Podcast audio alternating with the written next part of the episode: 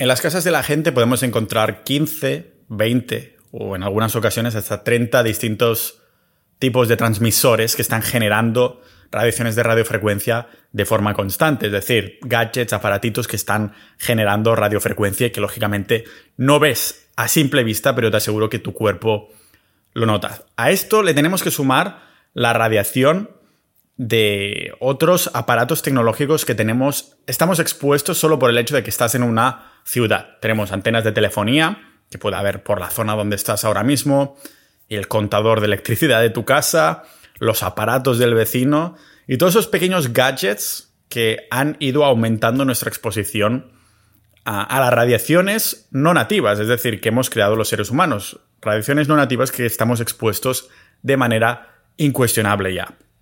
Ah, y a esto le tenemos que sumar, como digo, esa radiación que ah, nos da la propia naturaleza y que el ser humano hemos estado eh, expuestos desde los inicios de la Tierra. Desde hace millones de años la Tierra ya estaba generando estos 7.8 hercios, me parece que era, de una forma constante.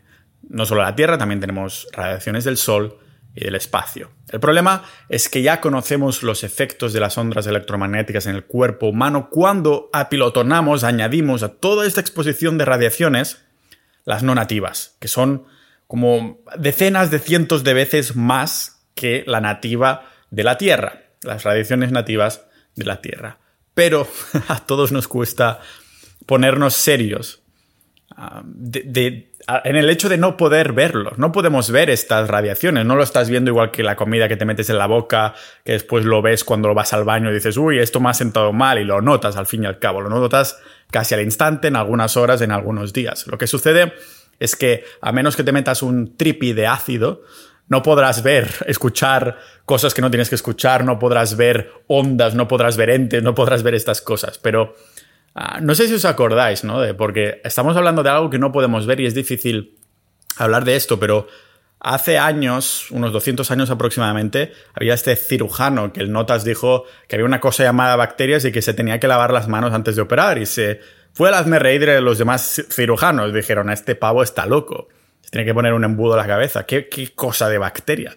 Normal que más del 50% de los pacientes murieran en postoperación, postoperación por infecciones. Pero muy real, después se vio.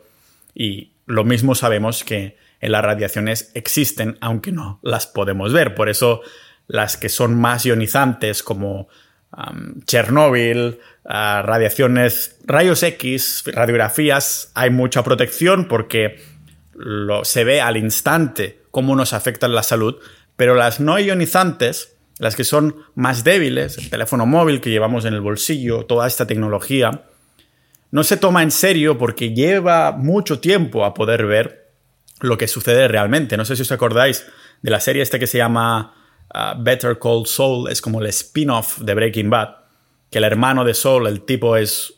es en la serie lo plantean como si fuera un personaje loco, un tío que casi le falta el embudo en la cabeza, aunque es un abogado reputado.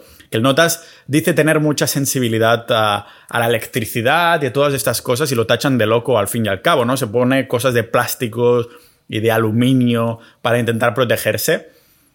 El caso es que las radiaciones electromagnéticas son muy reales. No sé hasta qué punto podemos terminar locos o ser tan sensibles, porque sí que hay personas que son más sensibles que otras a los efectos de estas radiaciones, pero hasta qué punto puedes decir mierda, a todo tiene radiación, no voy a poder vivir, hay que calmarse un poco. Me recuerda cuando me leí yo el libro de ¿Por qué dormimos? de Matthew Walker, que durante dos semanas de tanto informarme sobre el dormir, no podía dormirme porque me estresaba de las cosas que estaba haciendo mal.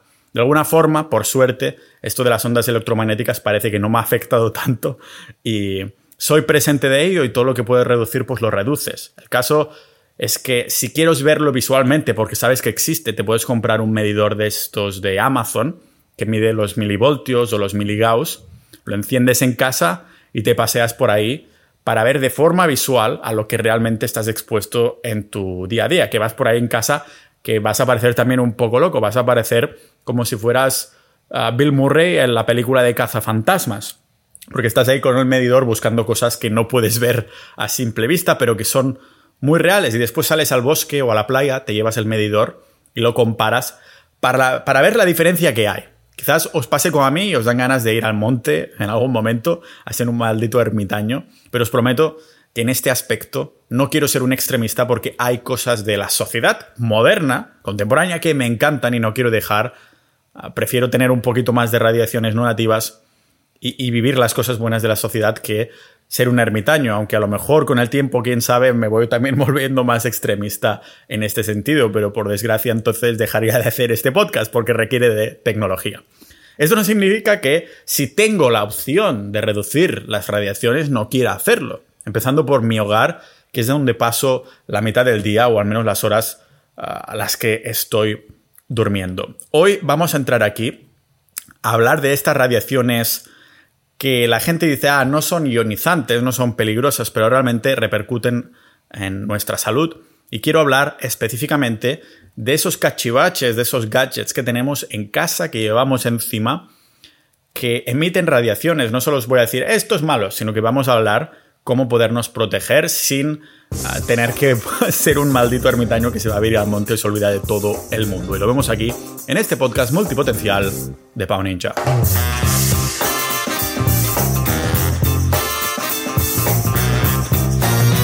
Ninjas de la vida, sabéis que podéis comprar productos antirradiaciones en antirradiaciones.com. Todo junto, antirradiaciones.com. Es una tienda que empecé después de organizar este tipo de episodios y no al revés. Es decir, no es que hiciera la tienda y dijera, ah, pues voy a colarles información de radiaciones, ni mucho menos. Es, ves la necesidad y creas el producto específico.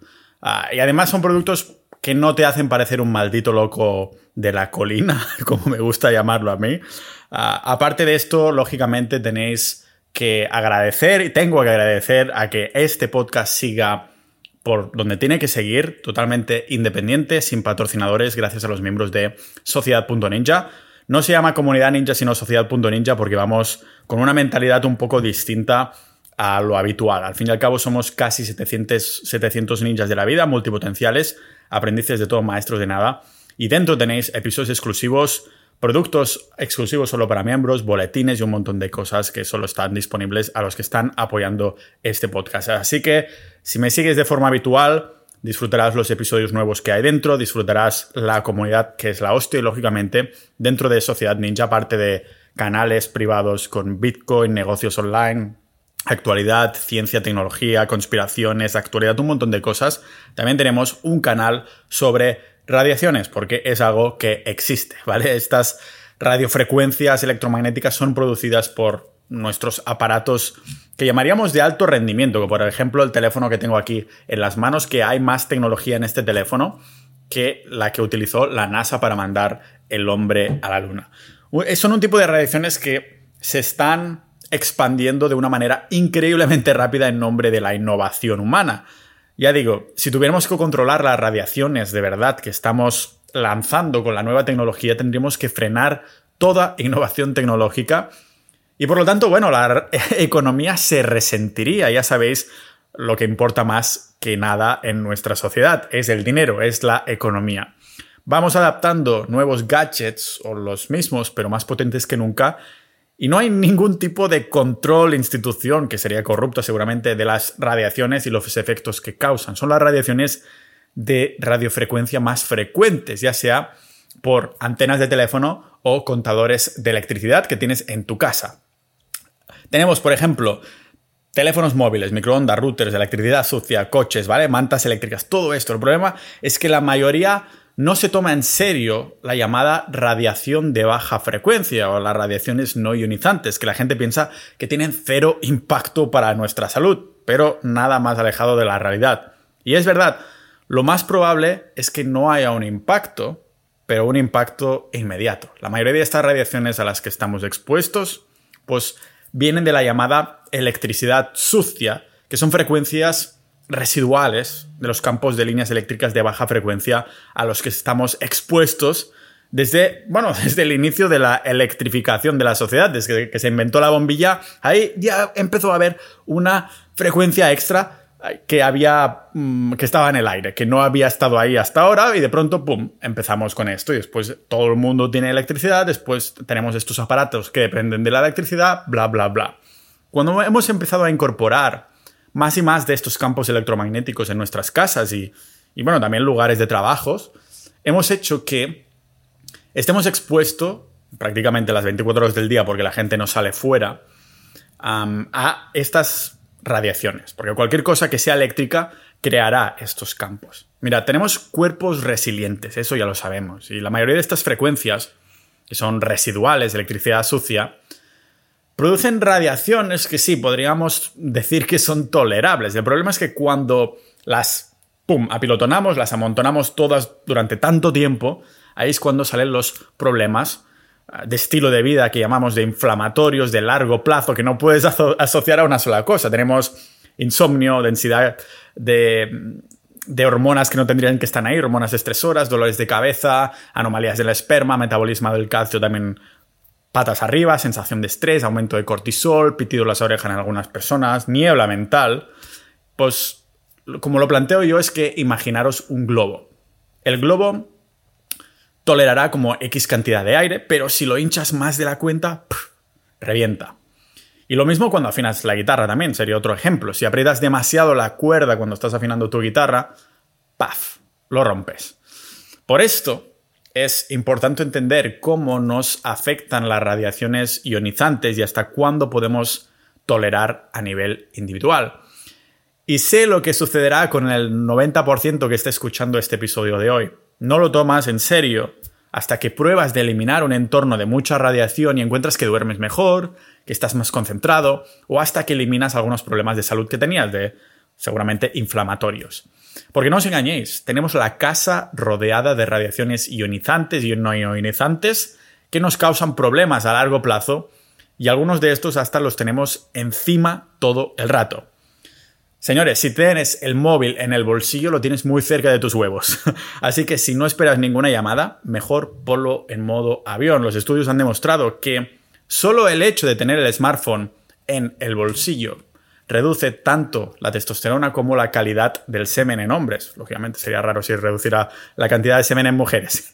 Y esto significa una disminución del recuento, la motilidad, la viabilidad y la morfología de los propios espermatozoides, en mi caso de los pequeños PAU. Esta evidencia hace referencia tanto a los móviles como todas esas radiaciones no ionizantes que pensamos que no son peligrosas, aunque lógicamente el smartphone es el que ataca de forma más directa a nuestra fertilidad porque lo tenemos al lado de los huevos literalmente. Cuando un móvil no está en modo avión, emite pulsaciones elevadas cada 10-15 segundos y llegan a 2 milivatios cuando se está usando, cuando no se está usando, perdón. Si encima estamos llamando, pues los milivatios suben un porrón. Solo con poner el móvil en modo altavoz y alejándonos así un poquito, aunque sea un metro, cuando tenemos una llamada, ya hace que las redacciones se disipen un montón. Algo que seguro que, ah, bueno, que empezarás a hacer cuando te diga que hay un metaanálisis que demuestra, hay varios de hecho, que demuestran el incremento de riesgo de cáncer en el cerebro, y no solo en el cerebro, sino en el área donde se sujeta el móvil. Por alguna extraña razón también los gobiernos dejaron de financiar este tipo de estudios desde la década de los 90 aproximadamente. El Centro de Ética de Harvard concluyó que, que seguramente, bueno, esto no es una mera casualidad, sino que algo tiene que ver el hecho de que el lobby de las telecomunicaciones es uno de los principales contribuyentes de partidos políticos, haciendo que tengan impunidad total a todo lo que hace referencia a las telecomunicaciones y estudios sobre la salud, ¿vale? A móviles, antenas, lo que sea. Así que un consejo fácil, si no esperas llamada, pues el teléfono en modo avión y usándolo solo con el wifi. ¿Que no te puedes permitir tenerlo en modo avión porque necesitas estar disponible? Pues inviertes, yo que sé, 15 euros en una funda antirradiación para tu móvil. Menos de lo que cuesta una funda de estas de silicona de mierda normal para el iPhone que a mí ya se me ha despegado todo. Yo, sin darme cuenta, he estado haciendo esto bien, al menos, lo del modo avión, aunque yo confieso que siempre lo tengo así. Pero bueno, es porque soy un poco catalán y lo tengo siempre en modo energía, ahorro de energía, ahorro de batería, para no gastar tanto. Hablando de tacaños, he visto también un tío que, que no tiene móvil. Bueno, tiene uno, pero es un móvil de, que le costó 20 euros y ni siquiera tiene un plan contratado, solo lo tiene por si tiene que llamar al, 112 en caso de emergencia. Hoy en día tenemos teléfonos ah, que damos a los niños con el pretexto de en caso de emergencia, pero todos sabemos que terminamos usando los smartphones como juguetes y no importa si eres un niño o si eres un adulto. Para los que ya tenemos el smartphone, es, yo creo, realista asumir que no lo vamos a tirar solo porque estás escuchando este episodio. No vamos a tirar el teléfono a la basura porque emite radiaciones y Pau Ninja lo está diciendo en un episodio que es malo, que es verdad, pero quizás eh, te puedes replantear, ¿no? Bueno, a lo mejor podemos replantear el uso cuando toque comprar un teléfono nuevo para darle un uso más productivo o cuando pensemos darle uno a un niño. Por ejemplo, yo estoy usando un iPhone pero tengo bastante claro que a la que se me rompa, que ya empieza a joderse, me voy a comprar un Android más que nada porque los cabrones de Apple le sacaron el jack y no puedo conectar mis auriculares de tubo de aire, que es una de las cosas que se vende en antirradiaciones.com, que tiene las radiaciones no son en tus orejas, sino que están más abajo y refleja el sonido con un tubo de aire. Por eso se llaman auriculares de tubo de aire. Claro, como los de iPhone, los de Apple sacaron el jack el conector, pues la próxima vez me compraré un Androidcito para poderlo conectar y utilizar cable otra vez.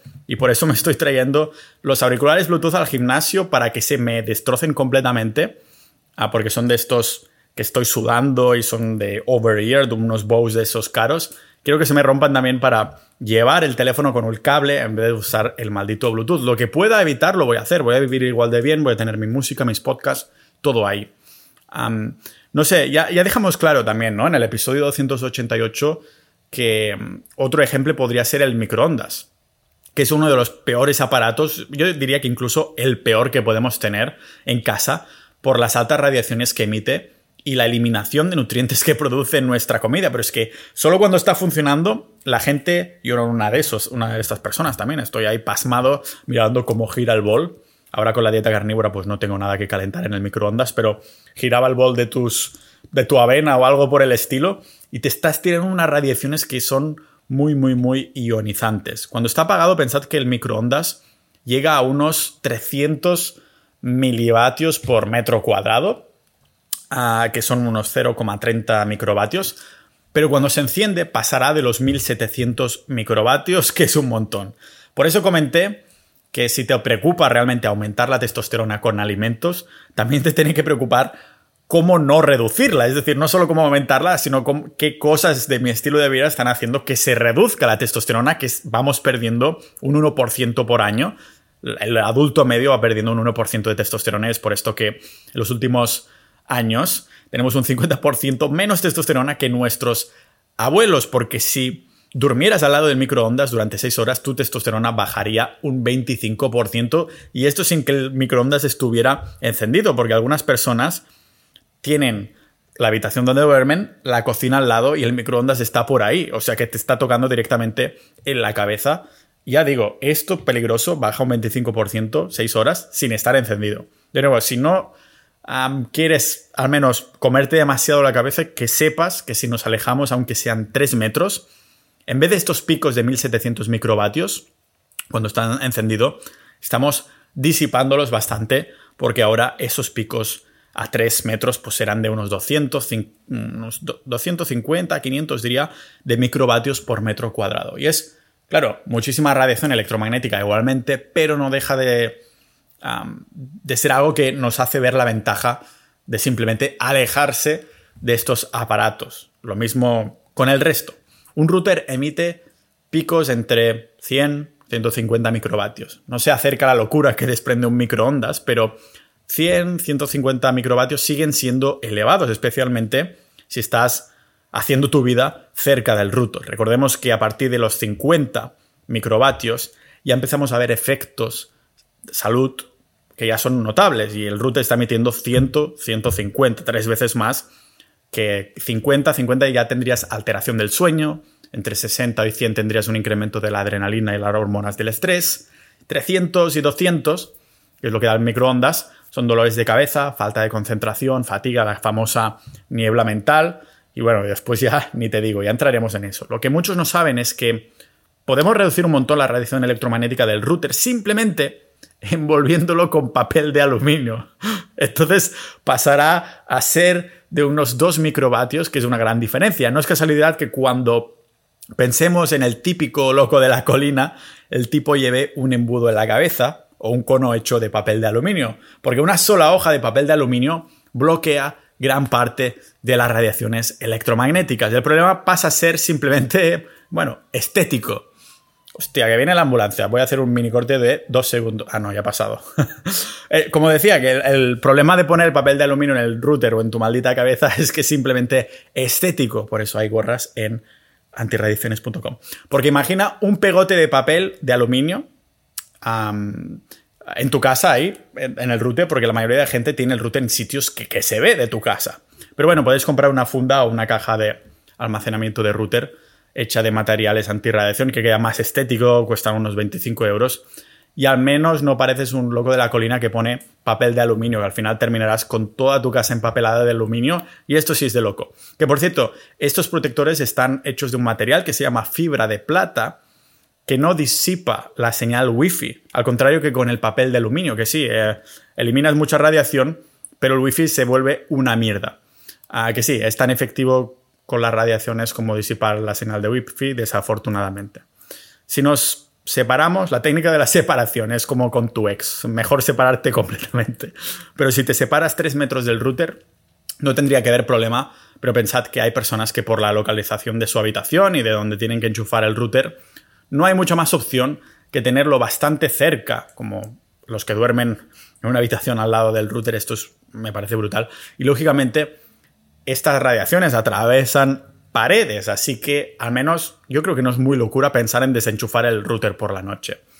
Otro aparato que es malísimo por la salud y del que encima no nos podemos alejar, de hecho si no no tiene sentido que lo tengas, son las mantas eléctricas. Se llevan un montón en Estados Unidos, pero he pasado por alguna casa de mis amigos en España que también tienen por estos inviernos, que son casas así un poquito fancies. En los 90 se mejoró bastante el diseño de las mantas eléctricas porque justo en esa época salió algún estudio también que enseñaba lo malas que eran para la salud. Ah, o sea que desde entonces no son tan tan malas, pero igualmente si vas a usar una manta eléctrica tiene más sentido usarla antes para calentar la cama sin que haya ninguna persona dentro en vez de usarla sobre ti mismo. Es mucho mejor idea comprar una bolsa de agua caliente si vas a calentar ah, o te quieres calentar de toda la vida. Una bolsa de agua caliente de toda la vida, ¿vale? Para calentar que usar una manta de estas eléctricas. La única manta que compraría sería una manta que bloquea las radiaciones, ¿vale? Para ponerme encima si, por ejemplo, quieres tener el portátil en el regazo y es invierno, pues es una buena idea bajar un poquito la calefacción, de ponerse una manta encima, antirradiaciones, y el portátil en el regazo, para que no haya radiaciones directas en los huevos, que cada vez tenemos menos esperma normal, ¿cómo no vamos a tenerlo? También hay un aparato que tienes en casa, o más bien dicho, en el garaje. A menos que, a menos que seas ese youtuber que yo había estado siguiendo, ahora ya se me ha hecho bastante pesado, un youtuber que se llama Alex Becker, que el Notas tenía su Lamborghini en el salón que quedaba de puta madre ahí, ahí detrás. Parecía una una pantalla de estas verdes, pero en verdad se había puesto alguna vez por ahí detrás y no era un croma, no era un maldito croma. Claro, cuando estás conduciendo, al fin y al cabo, estás en un coche, es una caja metálica que se va llenando de CO2 por los vapores de, combustión que hay en la autopista, ¿no? La mayoría, además, tendrá su teléfono encendido o con la radio encendida y o conectados con el Bluetooth, probablemente conduciendo durante horas por autopistas, que es donde se aprovecha también para tener más torres eléctricas de teléfono y todo lo demás. Honestamente, es difícil de cuantificar el motivo de por qué nos sentimos tan mal después de un viaje largo, incluso haciendo paradas, porque es verdad que lo podemos atribuir al hecho de estar sentado tanto rato, también la inhalación del humo del CO2, la exposición a las radiaciones electromagnéticas o quizás es el conjunto de todo esto. Pero no nos equivoquemos, todos estos factores los podemos cuantificar si queremos. Cuesta energía, pero los podemos cuantificar y separar. Viva el extremismo en algunos momentos, ¿vale?